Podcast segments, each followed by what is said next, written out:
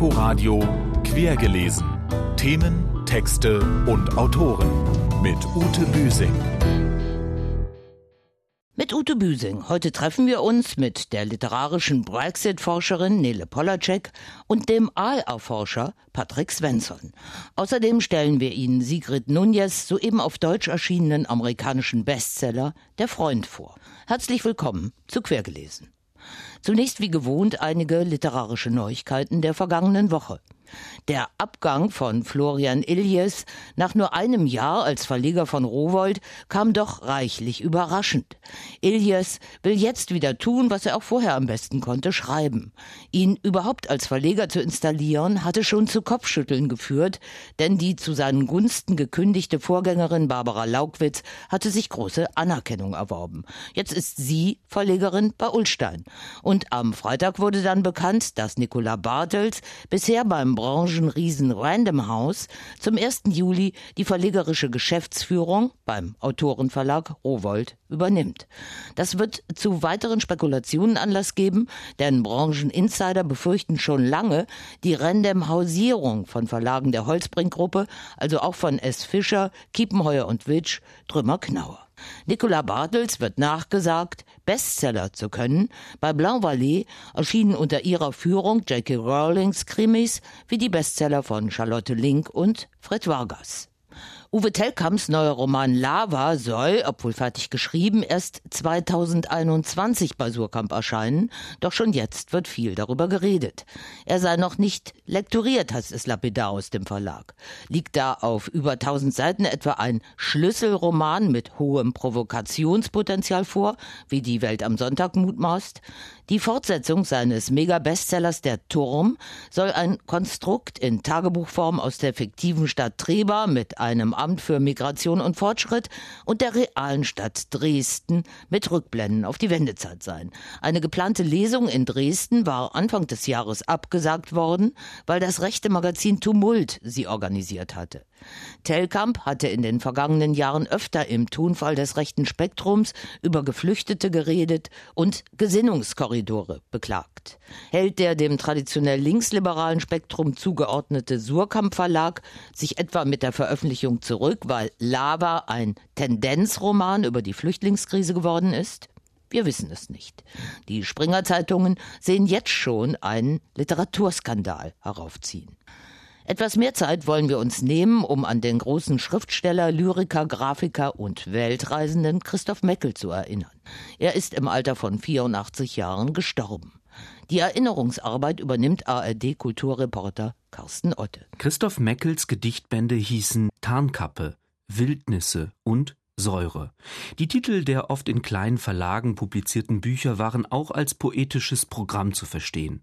Sie zeugten nämlich von einem Dichter, der nicht viel Worte machte, der aus kleinen Beobachtungen grundsätzliche Phänomene ableiten konnte, der so bitterböse, präzise und hart, aber auch sensibel, feinfühlig und dann wieder auf angriffslustige Weise humorvoll sein konnte. Christoph Meckel hat nach dem großen Zivilisationsbruch, nach dem Ende des NS-Grauens auch Schluss gemacht mit Versen, die wahlweise pathetisch, bieder oder im teutonischen Sinne erhebend waren. Die Zeitgeschichte ist oft präsent in den vielen Texten, die er veröffentlicht hat. Das wird besonders in den beiden sogenannten Suchbildern deutlich, jenen erschreckend radikalen Prosastücken über seinen Vater und über seine Mutter, die mit dem Opportunismus und der Lieblosigkeit der Eltern abrechneten. Ihn interessierte das Raue eher als das Glatte. Diesen Impuls kann man auch in seinen Zeichnungen erkennen. Sein grafisches Werk ist in zahlreichen Ausstellungskatalogen dokumentiert, zu dem auch Illustrationen zur allgemeinen Erklärung der Menschenrechte gehören. Am 27. April erscheint im Hansa Verlag Christoph Meckels letztes Buch Eine Tür aus Glas, ganz offen, mit gesammelter Prosa, an deren Zusammenstellung Meckel noch intensiv mitgearbeitet hatte. Und jetzt zu einer bemerkenswerten Neuerscheinung aus Amerika. Sigrid Nunez, New York Times Bestseller und National Book Award Gewinner, Der Freund. Der Aufbauverlag hat sich die deutsche Übersetzung dieses anrührenden, tiefsinnigen Buches gesichert, das weniger ein Roman ist, als vielmehr eine Mischung aus Essay und Novelle oder ein Memoir. Unerhörte Begebenheit hier, die Ich-Erzählerin, eine New Yorker Schriftstellerin, bekommt völlig überraschend eine riesige 80 Kilo schwere Dogge vermacht. Sie stammt aus dem Nachlass eines sehr guten Freundes, der durch Selbstmord aus dem Leben geschieden ist. Sie kann diesen großen Verlust kaum verkraften, zeigt alle Symptome tiefer Trauer, zieht sich vom Schreiben und von den Menschen zurück. Obwohl sie in ihrem 45 Quadratmeter Apartment eigentlich gar keine Tiere halten darf, nimmt sie Apollo, so heißt die ihr von Ehefrau Nummer drei übergebene dänische Dogge bei sich auf. Der Hund vermisst sein Herrchen, verhält sich apathisch, hat Depressionen. Wie sich Mensch und Tier annähern und gemeinsam ins Leben zurückfinden, das erzählt sie Sigrid Nunez mitfühlend und zärtlich. Zwei Einsame, die einander schützen, Grenzen, grüßen. Dogge Apollo zerkaut Frauchens Knausgord und entspannt beim Vorlesen von Rilke-Gedichten. Des Menschen bester Freund, als der der Hund, die auch hierzulande gilt, spielt aber als, wie das in Amerika heißt, Support Dog, also zur Unterstützung seines neuen Frauchens und damit legitimierter Mitbewohner, nur eine Rolle in dem klug konstruierten Erinnerungsbuch. Denn in die Annäherungsepisoden von Dogge und Autorin pflicht Sigrid Nunez kluge Reflexionen über die Rolle der Literatur in Zeiten dröhnender Selbstvermarktung und die Verantwortung des Schreibenden und Schreiben als kathartische Erfahrung. Wenn Lesen die Fähigkeit zur Empathie tatsächlich fördert, wie uns ständig erzählt wird, dann scheint Schreiben sie zu vermeiden.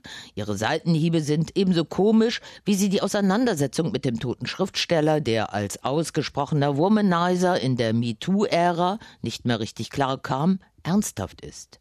Am schönsten aber sind die Passagen über das uralte Verhältnis von Mensch und Hund, das Sigrid Nunez mit vielen berühmten literarischen Vorlagen unterfüttert, während sich die Ich-Erzählerin fragt, ob ihr neuer Freund weinen kann, Schmerzen hat oder das Leben schön findet. Ganz ohne Sentimentalität und Kitsch kommt dieser späte Erfolg der 69-Jährigen aus, die zur New Yorker Westside Bohème um Susan Sontag gehörte, der sie ein Erinnerungsbuch widmete. Es ist ihr siebter Roman. Sigrid Nunez, der Freund, ist in der Übersetzung von Annette Grube bei Aufbau erschienen. Erst im März kommt die Schriftstellerin damit nach Deutschland, zum Beispiel, zum Vormerken, am 11. März in die Berliner Geistesblüten.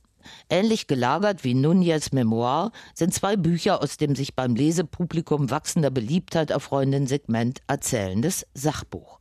Zunächst zu dem Schweden Patrick Svensson.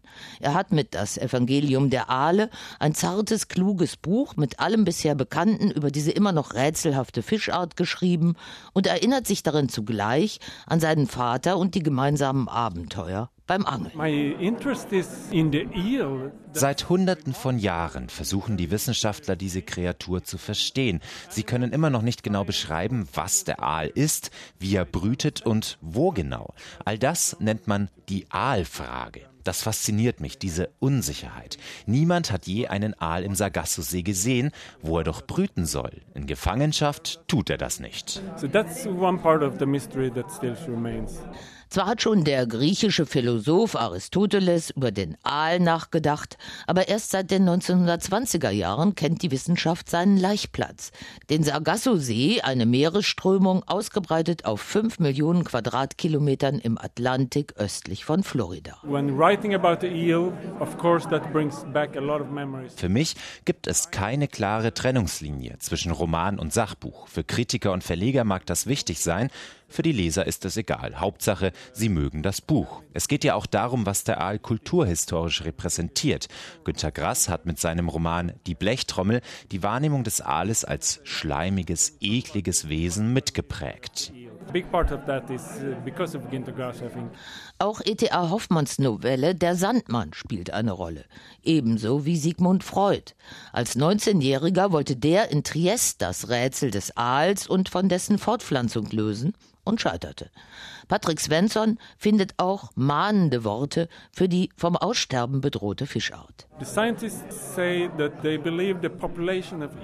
Die Wissenschaftler glauben, dass die Population der Aale in nur 40 Jahren um 95 Prozent zurückgegangen ist. Das ist dramatisch. Der Aal ist kurz vor dem Aussterben. Auf Anhieb wurde das Evangelium der Aale in 33 Länder verkauft, während der hauptberufliche Kulturjournalist Svensson dachte, sein Erstling sei eher ein nerdiges Buch für Insider. Tatsächlich hat er Naturwissenschaft, Philosophie und Literatur auf einzigartige Weise verbunden. Die deutsche Übersetzung von Hanna Granz liegt jetzt im Hansa Verlag vor. Ebenfalls ein erzählendes Sachbuch hat die Berliner Schriftstellerin Nele Polacek geschrieben, nämlich über ihre jetzt durch den Brexit getrübte innige Beziehung zu Großbritannien, besonders den Studentenhochburgen Oxford und Cambridge.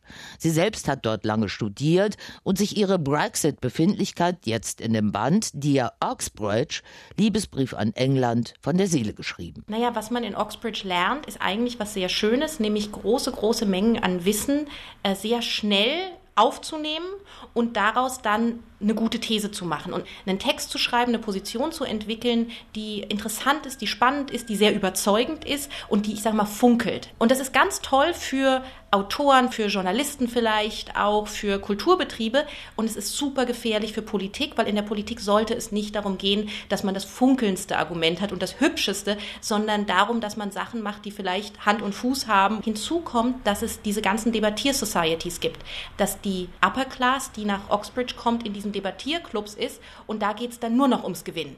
Und da geht es gar nicht mehr um so altmodische Dinge wie Wahrheit oder das Wohle des Volkes, sondern nur noch darum, den Gegner fertig zu machen. Und das lernen sie und das sieht man im Unterhaus. Man sieht, wie sie sich verfleischen. Man sieht, wie äh, einer immer wieder oder oder rufen muss, weil sie ja sonst wie pubertierende Jungs sich an die Gurgel gehen. Ja, also sie erklären sozusagen, was die Kaderschmiede dafür ist, für dieses Theater, was da regelmäßig im britischen Parlament, dieses Redetheater mhm. oder diese Redeschlachten, die da aufgeführt werden werden. Und äh, man denkt ja auch unwillkürlich an Boris Johnson, ist natürlich ein Absolvent. Es gibt Menschen wie Boris Johnson, die dann wirklich eben Eton und wirklich einen Upper-Class-Hintergrund und der natürlich rein zufällig auch mit der Queen verwandt ist. Also das ist eine Adelsgesellschaft, die sehr gnadenlos sein kann. David Cameron, ein früherer britischer Premierminister, war auch dort? War auch dort, hat genau die gleichen Schritte gemacht, war auch in der Oxford Union, also einer dieser Debattier-Societies. Das sind Klüngel, die sich teilweise in den Schulen, also in Eton schon kennengelernt haben, die sich dann in Oxbridge wieder beklüngeln und die dann genau so geschlossen in die Politik gehen. Und dann ist der Kampf eben zwischen zwei Kontrahenten, die schon mit sieben und mit 16 und mit 20 gegeneinander gekämpft haben. Jetzt ist es ja nicht nur der Kampf um das richtige gesprochene Wort und die richtige Deutung, sondern es geht ja auch dabei um was inhaltlich, also auch beim Brexit. Und diese Grüppchen dort schon, die sind sich eigentlich einig in der Ablehnung von Armen und Armut. Das sehen sie alle als selbstverschuldetes Übel was sie dann eben an Generationen von britischen Premiers auch nachweisen. Ich glaube, das ist auch ein Problem, was sich verstärkt hat in den letzten 20 Jahren und immer mehr zuspitzt. Ähm, es gibt in England eine Adelsgesellschaft, die können wir uns so nicht vorstellen. Also ich sage es nochmal, 75 Prozent aller Premierminister waren in Oxbridge. Das ist eine Art von Adel. Viele sind adelig oder haben zumindest genau die Privilegien, die vererbten des Adels und denken aber in letzter Zeit immer mehr, dass sie Leistungsträger sind, also dass sie sich das alles sehr hart erarbeitet haben. Daraus entwickelt sich eine Gnadenlosigkeit, weil wenn ich meine Privilegien mir alle erarbeitet habe, dann bedeutet das im Umkehrschluss, die, die die Privilegien nicht haben, sind faul und dumm. Und dann kann man an denen grenzenlos sparen, weil die, haben, die sind ja selber schuld. Diese Gnadenlosigkeitspolitik, die haben wir bei David Cameron gesehen, der auf einem goldenen Thron sitzend verkündet und nach einem Vier-Gänge-Menü verkündet, man müsse den Gürtel jetzt mal enger schnallen. Und der über Sparsamkeit redet im vollkommenen Luxus, was er tun kann, weil er eben denkt, er spart an Leuten, die sowieso keine Förderung verdient haben. In erster Linie war, glaube ich, der Brexit ein Putschversuch gegen diese gnadenlose Elite. Und das sind eben die Leute, die zum Beispiel im Bullington Club oder in der Piers Gaveston Society waren, die damals sozusagen eben diese Partys gemacht haben, wo sie Restaurants auseinandernehmen, wo sie Obdachlose auseinandernehmen. So eine Grundablehnung, die bleibt und die zieht sich dann durch. Und Boris Johnson war ein Bullington Boy und hat genau solche Aufnahmerituale gemacht und das sieht man seiner Politik heute noch an. Nele Polaceks Dear Orksbroich ist bei Galliani Berlin erschienen. Die nächste Berliner Lesung daraus ist am 28. Februar in Britta Gansebohms literarischen Salon in der Z-Bar. Fehlt uns noch der erste Satz eines neuen Buches, der hier unser letztes Wort sein soll. Wir entnehmen ihn Alexandra Riedels Debütroman Sonne, Mond, Zinn. Alles in allem hatte ich nicht mehr gesagt als ja, am Apparat. Nächste Woche stellt meine Kollegin Nadine Kreuzhaler Ihnen in Quergelesen den kompletten Roman von Alexandra Riedel vor, der im Verbrecherverlag erschienen ist. Und das war's für heute. Sie können unsere Sendung gerne auch als Podcast abonnieren. Tschüss, bis zum nächsten Mal, sagt Ute Büsing. Inforadio Quergelesen. Themen, Texte und Autoren mit Ute Büsing.